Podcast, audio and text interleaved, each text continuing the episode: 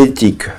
L'objectif d'un tel enseignement est de présenter la dimension éthique de la médecine dans son approche de l'homme.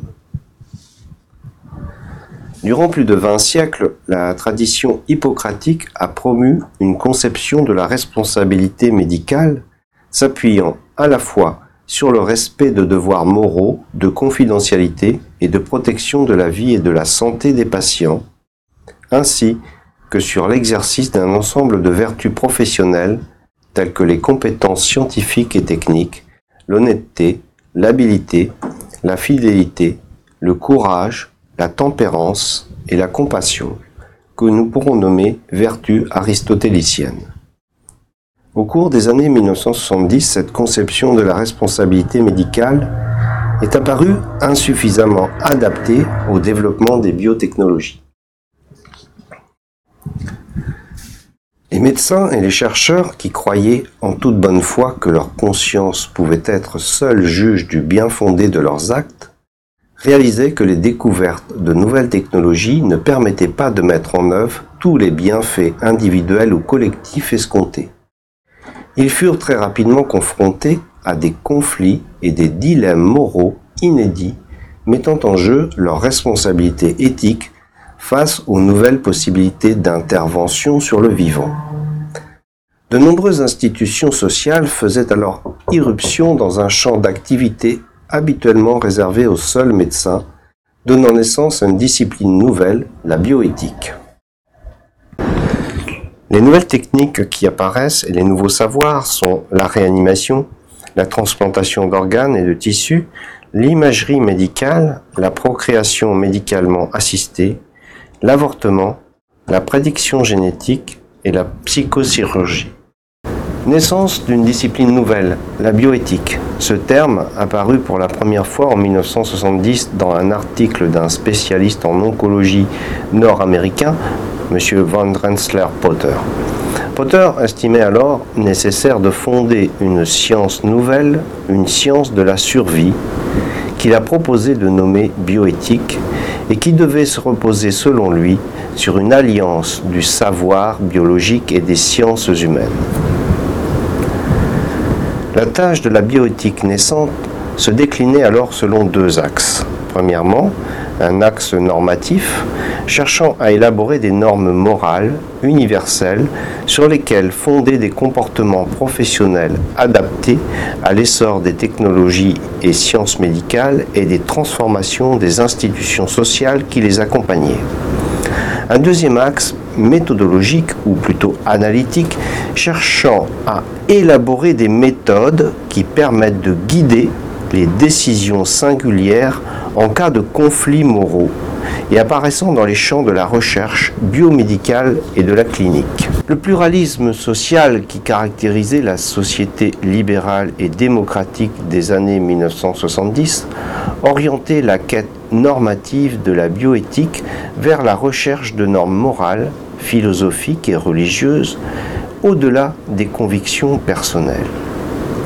Le respect de la personne humaine la promotion de la vie et de la santé et le devoir de traiter les personnes de manière équitable. Ces normes ont été conçues pour se décliner dans la pratique médicale et paramédicale à travers le respect des principes moraux suivants. Premièrement, le principe d'autonomie. Deuxièmement, le principe de non-malfaisance. Troisièmement, le principe de bienfaisance. Et quatrièmement, le principe de justice. Particulièrement, le principe d'autonomie constitue une obligation morale de traiter chaque personne comme un être libre et capable d'autodétermination. Cette obligation fonde le devoir d'obtention du consentement éclairé lors de tout acte médical. Viennent alors ces questions importantes que l'on se pose. La médecine est-elle seulement faite pour soigner ou bien pour transformer en nous orientant vers le transhumanisme, en essayant de conduire un être humain mortel vers l'immortalité? Les questions qui se poseront seront, entre autres, quelle vérité dire aux malades? Comment accompagner les mourants? Jusqu'où respecter la liberté des malades? Jusqu'où prodiguer des soins très handicapants? Comment concilier secret médical et danger pour un tiers? Nous en déduirons que l'éthique n'est ni une science, ni un système institutionnel de règles, et sûrement pas un savoir-faire. Abordons la notion de droit naturel.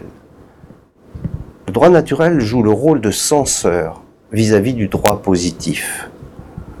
Le droit naturel s'entend comme le comportement rationnel qu'adopte tout être humain à la recherche du bonheur. Ces règles ont pour origine la transmission d'une culture dans une société donnée. Le droit naturel est parfois opposé au droit positif. Le droit naturel désigne des valeurs universelle commune à tous les hommes. Dans les sociétés holistes, le mot holisme s'oppose au mot individualisme. Dans ces sociétés holistes, le groupe est valorisé par rapport à l'individu avec le projet de sauvegarde de l'espèce. Dans ce cas, le principe d'autonomie a peu de valeur. Quant à lui, le droit positif désignera un ordre artificiel instauré par une autorité sur un territoire donné, à un moment donné, qui pourra porter le nom de cadre législatif. En résumé, le droit naturel occidental pose comme principe l'universalité des droits de l'homme, la liberté d'action de l'être humain et le droit à la propriété. L'éthique se vit toujours dans une communauté d'êtres humains, d'hommes. La nôtre est fondée sur le respect de la liberté et de l'égalité de tous dans un état de droit. La sphère privée y est distinguée de la sphère publique, le moral du légal, le religieux du profane.